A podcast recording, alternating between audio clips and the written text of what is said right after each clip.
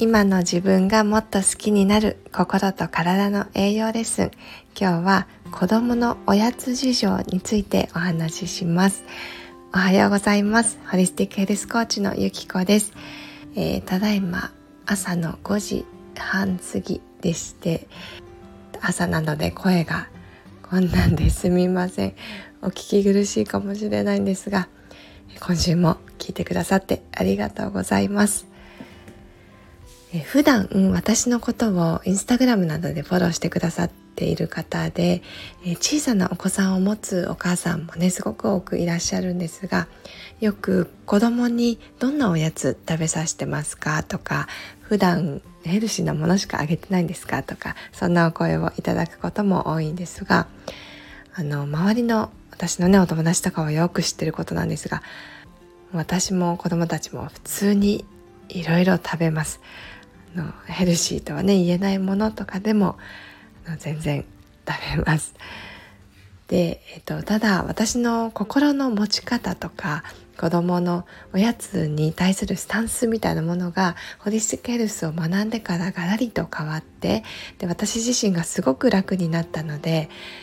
今日はそのあたりのホリスティックヘルスの考え方をシェアしながら我が家の子供のおやつ事情についてお話しさせていただこうと思います。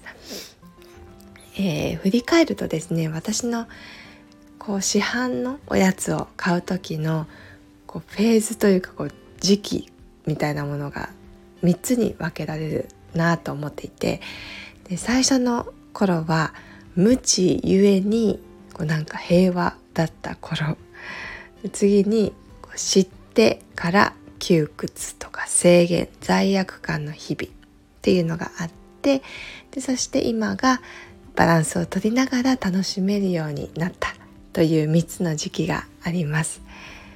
で最初の頃はですね私は栄養のこととか、うん、糖とか油の種類とか添加物のことについてよく知りませんでした。まあ、いかにもこうどぎつい色してたりこうお砂糖たっぷりとか揚げてある、ね、お菓子とかを見たら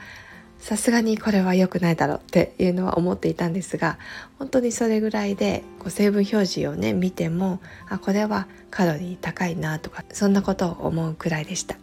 なので市販のお菓子を買う時はそこまでラベルを見ていなかったし子供向けのねこう可愛いパッケージのものとかキャラクター書かれたお菓子とかもねあのラベルをしっかりチェックせずに平気で買っていました。でそこからホリスティック栄養学校で食べ物の栄養素とか添加物のことなどを学んでいくうちにあのちょっとそこで衝撃を受けてゾッとしたんですよね。これを今まで平気で食べていたのかって事実を知った時にちょっと怖くなって自分の中で制限をかけてしまいました。これは添加物いっぱいだからダメとか生成されたお砂糖とか小麦の塊だからこれはダメとかそうやって食べていいものと悪いものを決めて制限していったらなんだかこう本当に食べるものがなくなっていったんですよね。そうしたらやっぱり苦しいし生活してて楽しくないわけですよね。何のためにこれをやっていくんだろうとかこう自分で自分の首を絞めて苦しくなってしまいましたで子供が小さいうちはまだそれでもなんとかなったんですが少し大きくなってスーパーに行ってこれが欲しいとか言ったりあとはお誕生日パーティーとかでねいろいろ新しいものを知ったりしてでその後から欲しがったりとかねあったのでこの生活は長くは続かないってそこで思ったんです。そんなことがありながらホリスティックヘルスで、えー、たくさんの学びを得ました。で今日はその中でも3つキーワードをねちょっとシェアしたいと思います。ちょっとインスタグラムの発信でもお伝えしたことが何度かあるのでここでは簡単な説明にはなるんですが1つ目はバイオ個性という考え方ですね。これは人に合うものっていうのはみんな一人一人違うからこれがいいとかこれが良くないってジャッジしなくていいよっていうことです。あとはどんないいものがあったとしても受け取る側の体の状態が良くなかったらその食べ物の持つ栄養素がしっかり吸収されなかったり逆にジャンクなものを食べたとしても体が排出できる良い状態だったら少しくらいはあのいいしということで食べ物において良い悪いと判断することが私はなくなっていきました。で2つ目は primary food secondary food っていう概念なんですが口から取る食べ物以外に心に与える食べ物これがプライマリーフードですね。そういったものがあってそれは生きがいだったり人間関係とか精神面の安定とかそういったことは食事と同じぐらいもしくはそれ以上に健康でいるために大切なことという考え方ですなので何か本当は避けたいと思っている食べ物があったとしてもその時は罪悪感を持たずに心の栄養になると思って思いっきり楽しむっていうことが大事なことです。で3つ目がですねクラウディングアウトという考え方があります。クラウディングアウトは英語で押し出すという意味があるんですが何かこれをやめたいとか食べたくないなっていうものがあった時に必死に食べたい欲を抑えて我慢したり量を制限したりすることとかってよくあると思うんですが我慢すればするほど私たちって欲しくなるんですよね。で我慢して制限して一定の期間だったら多少は頑張れるんですけどどこかで必ずパーンと糸が切れてしまう。だからリバウンドとかもね起こるんです。クラウディングアウトはそうではなくてまずいいものを積極的に取り入れてでそこから悪いものが自然に押し出されていくそんな習慣を作ることです。例えば夕方にコンビニのスイーツがね食べたくて毎日のように買ってしまうという方がいたらプリンとかシュークリームとかの代わりに今日はちょっとフルーツサラダにしてみようかなとかヨーグルトにしてみようかなとか自分ができる範囲でベタな選択にしてみる。あとはその時間いつもお腹が空いてそうやってお菓子が食べたくなるということだったら朝昼晩の食事で栄養とか量が取れていない可能性があるのでその普段の食事を満足するまでしっかり食べる。そういったことをすることで毎日のコンビニスイーツが食べたい欲というのが自然となくなっていきます。こんな感じでえー、私はホリスティックヘルスの学びのおかげでお菓子の付き合い方だったり考え方っていうのがすごく変わっていきました。で、えー、子供のおやつに関してなんですが自分の中でこれだけは気にしたいなというポイントももちろんいくつかあってやっぱりそれは子どもの小さな体であんまり良くないものが入ってそれがさらに習慣になってしまうといろいろな病気につながってしまったり精神面にも影響を与えてしまったりというのがあるのでそこは選ぶ責任というのは大人の自分にあるなと思ってます。でなので息子たちが小さかった時から心がけていたのはもうこれもしょっちゅう言ってるんですがえ、クリーンフードといって、まあ、なるべく自然の状態に近いもの素材をそのまま揚げるっていうことを意識していました。でそれを最初に気づかせてくれたのはオーストラリアにいたママたちだったんですね。私は長男が4ヶ月の時にオーストラリアで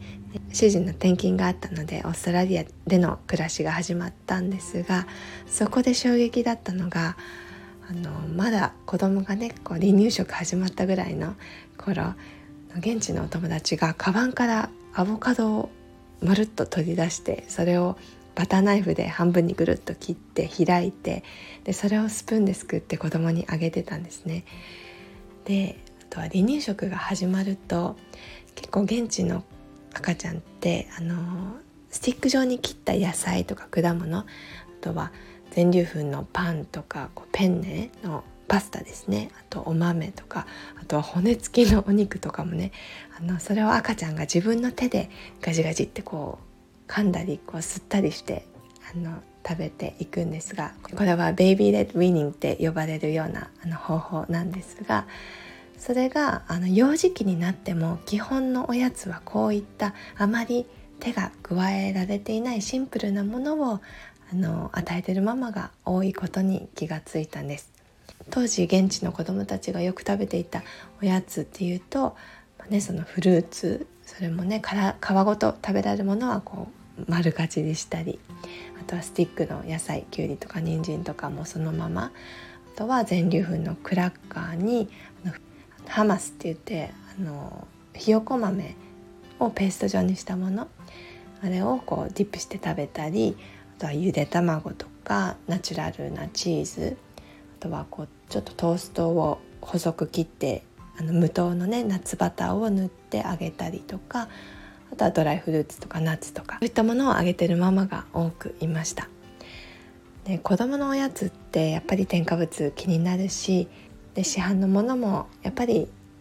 添加物多いものもたくさんあるのでなるべく手作りしたいけど毎日ねそのおやつ作りするっていうのはなかなか現実的じゃないなと思ってた私にとってはすごく目から鱗で、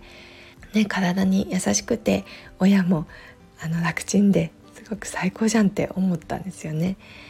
でまあ、もちろんねその市販のお菓子っていうのも手軽でありがたいものです。でただ選ぶ際には原材料を見てなるべく材料がシンプルで塩分とか糖分が少ないもの余計なものが入ってないものを選ぶといいかなと思います。結構日本に帰ってきてこう子供のあのお菓子にもあの砂糖もねあの異性果糖って言ってこうブドウと果糖液糖とかねそういったちょっとあの本当に中毒性が高いものが一番最初に来てたり植物油脂とか、えー、そういった体に負担のかかる油とかがね使われてるものも結構多かったりするなと感じたのでラベルをまず見るということは意識したいなと思います。ただ、まあ、子供には健康的なものを食べさせたいというのが望みではあるんですがやっぱりママが頑張りすぎないということが一番です。一緒に手作りする楽しさとかもね伝えていきながらこう子供の気持ちに寄り添いながらおやつとの向き合い方をね改めて考えていただければなと思います。で子供や家族の健康を守りたいけど本当にこう日々氾濫する膨大な情報に圧倒されて何を選んだらいいかっていうのが分からなくなってしまうとか自分に必要な栄養を取りたいけど何をしたらいいかわからないとかそんな風に思ってる方がいらっしゃったらホリスティックヘルスの考え方がきっと役に立つと思います。自分にとってとか家族にとっての健康の定義って人それぞれです。目指すライフスタイルとかどんな風に毎日を過ごしたいかとかあとは理想の体とかボディラインとかねそういったものって一人一人の価値観とかライフスタイルによって異なるからです。ホリスティックヘルスコーチングでは自分にとって真の健康は何なのかっていうのを明確にして食べ物の栄養学をはじめ心や体の健康にまつわる知識を学びながらご自身と深く向き合って自分で自分や家族の健康を生涯守っていけることを目指していきます。ご興味ある方はまずは90分間の体験セッションにお越しください。今月はちょっと満席になってしまったんですがえー、31日から9月分の募集を開始しますので公式 LINE の方からあの先行でお知らせさせていただくのでそちら登録してお待ちいただければと思います。はい、ということで今日はホリスティックヘルスの考え方から見る子どものおやつ事情についてお話ししました。最後まで聞いてくださってありがとうございました。今週も素敵な1週間をお過ごしください。